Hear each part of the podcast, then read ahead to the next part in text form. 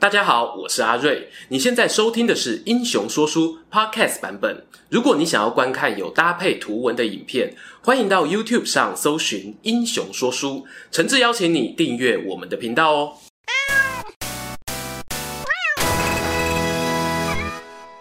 然而，刘备在前线左等右等，哎，奇怪，怎么都没有曹操出兵的消息？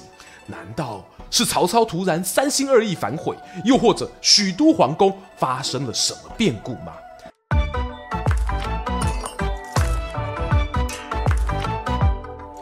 滚滚长江东逝水，《三国演义》重开机。英雄说书的观众朋友，你们好，我是说书人阿瑞。上一回啊，我们说到刘备呢，兵临吕布，带领大军包围小沛。情急之下，听从孙权的建议，与关羽、张飞两兄弟呢，趁着夜晚摸黑杀出城，直接前往许都投靠曾经在战场上兵戎相见的曹操。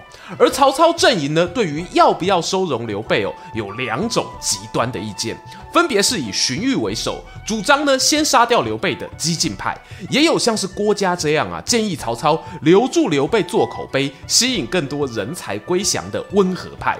经过一番天人。交战啊，曹操呢，终于下了决定，他要跟刘备重修旧好。不仅呢上表朝廷封刘备为豫州牧，同时哦双方约定合作，一起手拉着手去找吕布复仇。然而刘备带着曹操送的兵马先一步出发，屯兵在小沛城西方准备，却苦苦等不到曹操的人马。究竟是发生了什么事情？原来刘备的前脚刚走啊，曹操呢正要准备出兵之时，就收到探子来报，董卓的余党之一西凉军阀张继，他带着一批兵马从关中出发，想要奇袭南阳。不料呢过程中啊，因为身中流矢，意外去世。他的直属军队呢，就转由侄儿张绣统领。张绣本身啊不足为惧，但他身边呢跟着一个秘密武器贾诩贾文和，就是那个、曾经用计协助天子逃离长安的贾诩啊，一个厉害的谋臣呢，抵得过千军万马。而张绣呢，又与李傕、郭汜等人哦不一样，对于幕僚的建议呢是言听计从。在贾诩巧妙的斡旋之下呢，他先是与荆州刘表达成和平共事，屯兵在襄阳北方的宛城，接着就整军备战，放风声说要袭击许都，救出汉献帝。曹操啊，听完探子的报告，沉吟良久啊，左右都以为曹老板睡着了，他才缓缓吐出几个字哦：“这不合理呀、啊。”那张绣此刻虽有叔叔的旧部兵马，又跟刘表结盟，但乱世中啊，盟友毕竟靠不住。他又仅仅掌控宛城一座城池，怎么敢跟我整个兖州的势力叫板？这不是飞蛾扑火吗？曹操哦，越想越不对劲，把荀彧找来道参雄。荀彧听完呢，面露微笑说：“恭喜曹公啊，这宛城已经是您的囊中物了。”曹操纳闷呐，荀彧呢，接着道：“我我听说啊，那张绣手下有一位智囊，是之前用计帮天子逃出长安的贾诩。此人哦，并非无谋之辈，而且心系汉室。我猜呢，他扬言啊，劫天子是假，真正的目的呢，是想要测试您的实力是不是足以辅佐朝廷。一旦哦，对方见识到我等军威壮盛，想要投奔明主都来不及了，又怎会出兵许都呢？曹操啊，心中盘算呢，荀彧的分析不无道理，加上哦，久闻贾诩智计过人，忍不住呢，就想飞去宛城会会这个奇才。但刘备与吕布在徐州那边的小吵小闹，又该怎么办呢？哈哈，荀彧有不愧是曹操肚子里的蛔虫啊，立刻献上一条妙计。只要呢，以朝廷名义派出使者，用封赏吸引吕布与刘备议和，吕布呢贪图金银财宝，必定答应。徐州的问题啊，等我们收下宛城再回头解决即可。好啊，曹操啊，拍手大笑，把这事呢交给了荀彧处理，自己啊兴冲冲的点起五十万兵马，兵分三路，以堂弟夏侯惇为先锋啊。没几日功夫呢，大军便开到宛城旁的御水河畔扎营。曹操呢却不急着准备进攻哦，搁底下挑卡扔翠秋，仿佛呢在等着触发什么特殊事件，城池就能不攻自破。果然呢、啊，被他等到了。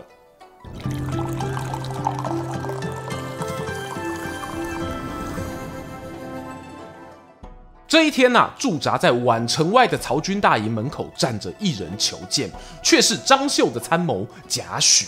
曹操呢大喜过望，命人哦接进帐中亲自接待。言谈之间呢，嘴角是藏不住的笑意、啊。文和啊，今天怎么有空来坐啊？反观呢，贾诩脸上呢不动声色，平静的回答：“我家老板啊，心知不是曹公的对手，为免增加无谓伤亡，特地派我来请降。”曹操，先是一愣，没有料到贾诩这么直接说出来意，随即呢暗暗叫好，觉得这人呢办事明快利落，是高效率型的智囊，心中呢涌起惜才之心啊，忍不住就询问啊，有没有兴趣来我旗下出谋划策啊？贾诩呢笃定地摇摇头，我过去啊在长安替李傕办事，得罪了一些人，如今张绣对我信任有加，我不能弃他而去呀、啊。曹操哦，见这人应对得体又重感情，越是得不到啊，越觉得可惜，叹了口气，唉，好吧，那你回去再想想，记得啊，我这边的大门随时欢迎你进来。就这样啊，在贾诩亲自出马之下，曹操呢接纳了张绣的投降，命令大部队有驻扎在城外，自己呢带着一小队亲兵进入宛城视察。城主张绣呢非常殷勤的备妥美酒佳肴，在官邸接连开趴好几天，让曹操啊是夜夜笙歌，好不快活。你要说张绣这种排场不是事先做好投降准备，我是不太相信啦。俗话说得好吼，食色性也。酒足饭饱过后呢，有些人就会渴望美色来调剂身心。曹操在历史上啊，也是出了名的多情种子。却说某天夜里啊，他刚结束酒宴，喝得醉醺醺的回到自己房间，砰的倒在床上。发现公哦，那香囊金桃存花几郎，面皮较高买未果，不行不行，得找个人暖被啊。于是呢，他把随军入城的侄儿曹安民找来，询问城中哦可有貌美歌妓，能陪自己度过漫漫长夜。哎，这侄儿啊，眼观四面，耳听八方，低声说啊。叔叔啊，别担心，我昨天呢在我们住处旅馆附近见到一名妇人，生得美若天仙呐、啊。打听之下，那是军阀头子张继的遗孀啊。曹操啊原本就有六七分醉意，一听呢，整个人心痒难搔。快，安民，你带几个手脚干净的士兵去帮我把这美人儿请来。报告是。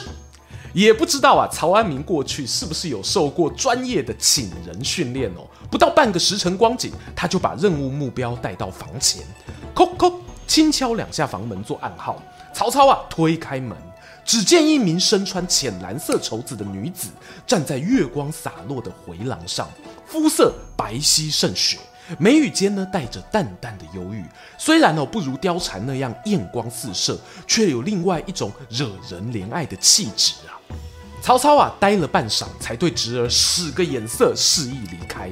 转眼呢，四下无人，他清了清嗓子，开口询问：“ 不知夫人怎么称呼啊？”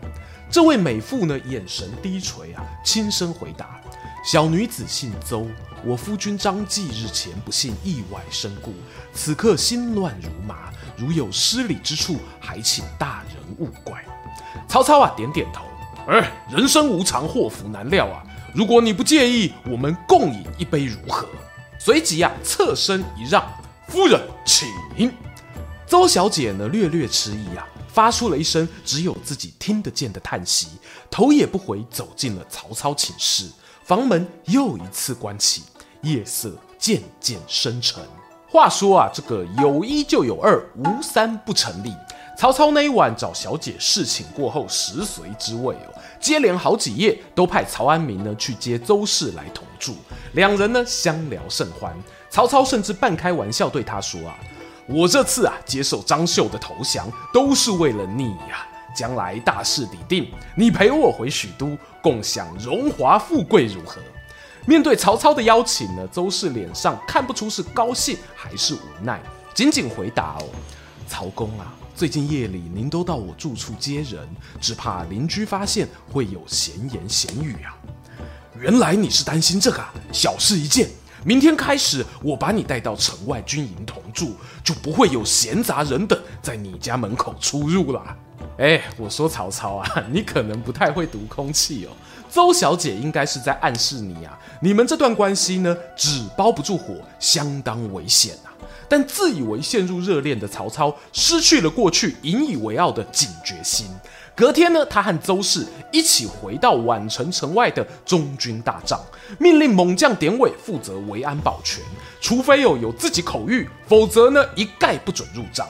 就这样呢，玉水河畔，春色无边。曹操完全舍不得离开这里，返回许昌呢，遥遥无期。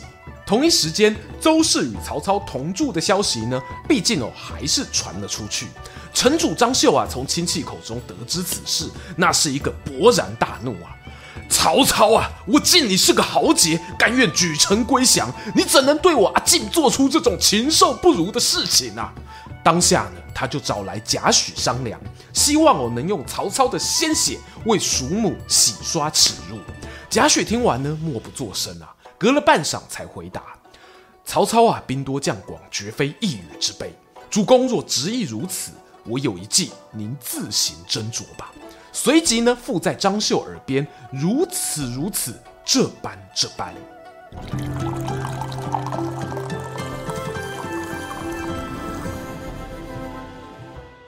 隔日一早，张绣便往曹操军营求见，表示呢自己投降之后，城中士兵啊军心不定，很多人趁着夜里逃亡。为了避免人越逃越少哦。希望能够带着这些旧部一起来城外驻扎，和曹军呢互相有个照应。曹操啊没多想就答应了。宛城的守军呢因此名正言顺地混入城外曹营，分成四个营寨，把中军大帐团团围住。然而尽管如此，张绣的复仇大计仍然欠缺最后一块拼图。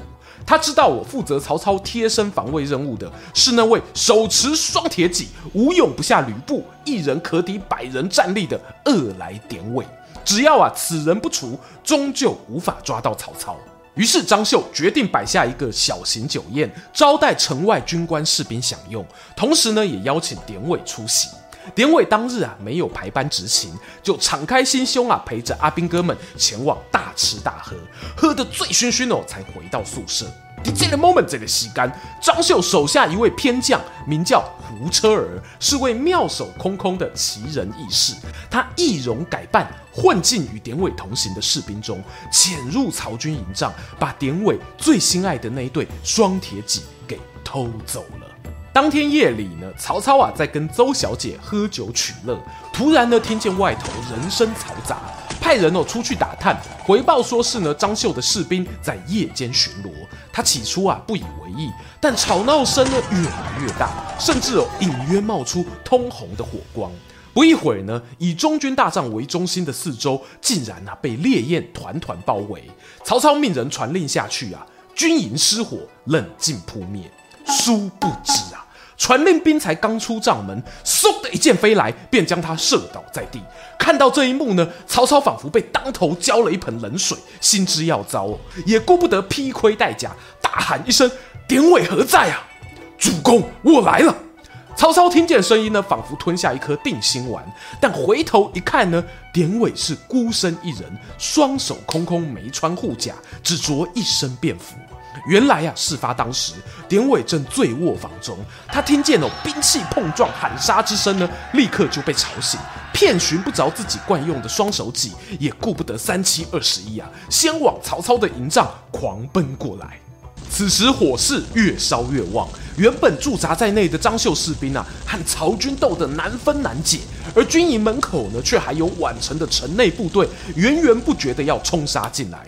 典韦知道哦，如果要等附近扎营的友军来救，只怕援军抵达时呢，曹操啊已是一具尸体。眼下呢是逃命第一，他评估呢军营有前后两个出口，宛城的敌军主要从前门来，如果自己能堵住入口，曹操哦或许有机会可以从后门逃生。这个思考啊，仅仅是一念之间。典韦呢，一边拉着曹操跑出被火烧垮的帐篷，顺手呢，从路旁倒地的小兵身上拔出一柄短刀，跑没几步路啊，就看见曹安民满脸血污迎面而来。典韦呢，心中暗暗称幸，把曹操呢塞到他手上，用没有人能抗拒的语气说道：“带主公去牵马，从后门走。”如果主公有个三长两短，我做鬼都不会放过你。”话说完呢，转头就要离开。曹操连忙问：“典韦啊，你不跟我一起吗？”典韦在前方不远处停下脚步，缓缓转过身，单膝跪地说道：“我本一介武夫啊，误伤人命，流落江湖，蒙夏侯将军不弃，邀我加入曹公帐下。曹公实是典韦的再生父母。您创业未半，来日方长，即便路上没有典韦，还有夏侯将军、李典、乐进等人相随。”盼曹公好自珍重。话音未落，砰的一声，旁边又一根营房的木柱倒下，烟尘火星四散弥漫。尘埃落定后，典韦啊早已失去了踪影。曹安民知道此地不宜久留，从后寨抢得一匹马，将失魂落魄的曹操推上马鞍，自己呢在一旁奔跑跟随。此时军营中哦早就成为一片火海，伤兵哀嚎的声音此起彼落。曹操回过神来，一边闪躲敌军放箭攻击，一边催马往营门奔去。好不容易冲出营寨，眼看前方不远处的玉水对岸旌旗晃动，似乎啊是有军人马。曹操心中大喜。说时迟，那时快，一彪张绣的兵马横里冲出。曹安民大叫一声：“叔叔，快过河！”河字没讲完啊，他已被一柄马刀砍成两截。曹操连忙提起缰绳，一夹胯下马匹，奋力涉水而过。人才到对岸呢，一名小将纵马前来迎接。曹操啊，认得这是自己的长子曹昂，曹子修。见到他平安无事呢，稍稍松了一口气，连忙追问啊。袁让呢？文泽呢？他们人在附近吗？话说一半哦，岸边树林呢又爆出一声喊：“淫人妻女的曹贼往哪里逃啊？”原来又是一队敌军弓弩手埋伏在此。唰唰唰，三波箭矢射出。曹操的坐骑呢不幸中箭，前脚一软，把主人掀倒在地。曹昂啊大惊失色，连忙下马查看父亲的伤势。爸，你骑我的马先逃吧。曹操慌乱中呢，翻身上马，甚至哦分不清方向，只感觉呢有人拿利器戳了马屁股一下，马儿仰天长嘶，载着自己呢往前狂奔。一回头呢，却见到曹昂在旷野上挥舞着长剑，遮挡敌兵射来的漫天箭雨。然而射在他身上的箭啊越来越多，长剑舞动的速度也越来越慢，终于扑通一声卧在地。另一头，典韦与曹操分开后，快步往军营大门走去。远远啊，就看见黑压压一团骑兵挤在门前。他知道我机不可失，举起仅剩的短刀，趁着夜色做掩护，三步并作两步，一跃上前。张绣骑兵队呢，只见一道鬼魅般的黑影，沾之在前，呼烟在后。刹那间啊，己方就有二十名伙伴成为刀下亡魂。带头的小队长呢，看着这名身无片甲、只凭一柄刀就杀入阵中的凶神恶煞，猛然想起那个众人惧怕的名字啊！你你是典韦吗？典韦没有答话，一柄刀从左手转到右手，右手再转回左手，刀光笼罩全身啊！眼看又要大开杀戒，对方小队长呢，赶紧下令：骑兵退下，枪兵上。后方呢，随即有一支百人队补进，白晃晃的长枪枪尖呐，远看密密麻麻，像是一片真墙，大声吆喝着碾压过来。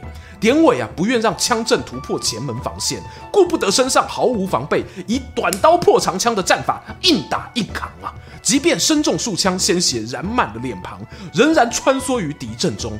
很快的、哦，那一柄短刀刀口也钝了。他索性弃刀不用，伸长援臂抓住两名敌兵，当做流星锤来使用。转瞬间呢，又击杀了十多人。典韦啊，自存堵住正门呢，已经有一刻钟的时间，心想啊，再撑一会，孟德大人应该就能渡河逃脱了吧？或许我还能跟上去。刚想到这里，背后一凉，低头看去，竟是一柄长枪从自己的后心洞穿到前胸。原来他在前门死战抗敌之时，曹军的大寨后门已破，张绣啊直接调动兵马来个前后包抄。他就算呢真有通天本领，也难逃四面受敌。终于，四周喊杀的声音渐渐安静了下来。典韦仿佛听见远方传来阵阵欢呼，他又回到了当年与曹操初次相遇的练武场，双铁戟啊也还牢牢握在手上。一阵纵马疾驰过后，浑身大汗。曹操走上前来，替自己披上外套，说：“风大，壮士小心，别着凉了。”说也奇怪，这次身体却越来越冷，怎么样也暖和不起来。这一夜，鲜血染红了玉水。曹操骑在马背上，放弃了辨认方向。他一夜之间失去了大将典韦与侄儿，连长子曹昂都没能逃过劫难。一讨几败哦，尴尬丢公，虾米叫做人心蒙蒙渺渺。一代枭雄的泪水终于夺眶而出。究竟曹操能否躲过张绣的追杀？这一次的宛城血战又会对他的将来造成什么影响呢？欲知真相后续如何，别忘了订阅英雄说书频道，打开小铃铛接收全部通知，还可以追踪说书人阿瑞的 Instagram。更精彩的故事，且听下回分晓。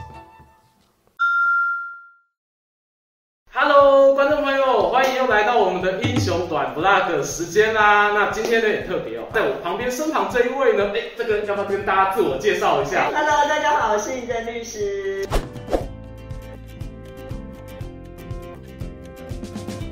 那我的频道呢，就是在用很生动活泼的方式，那讲解一些时事上的法律的问题。今天呢，阿瑞我呢就带着我们三国迷满满的期待，来到了充满知识性的 银真律师的这个法律频道，我们来踢馆。